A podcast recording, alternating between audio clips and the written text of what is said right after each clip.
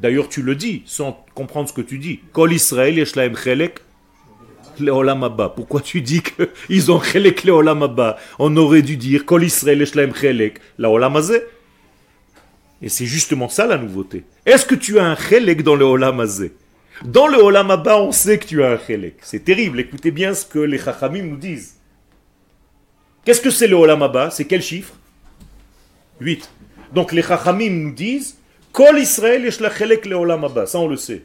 Maintenant, est-ce que tu veux me dire que tu as aussi un chelek dans le Olam Là, c'est un exercice de style. Vous comprenez sur quoi on doit se battre, nous? Sur le Olam pas sur le Olam Le Olam on l'a déjà. C'est incroyable.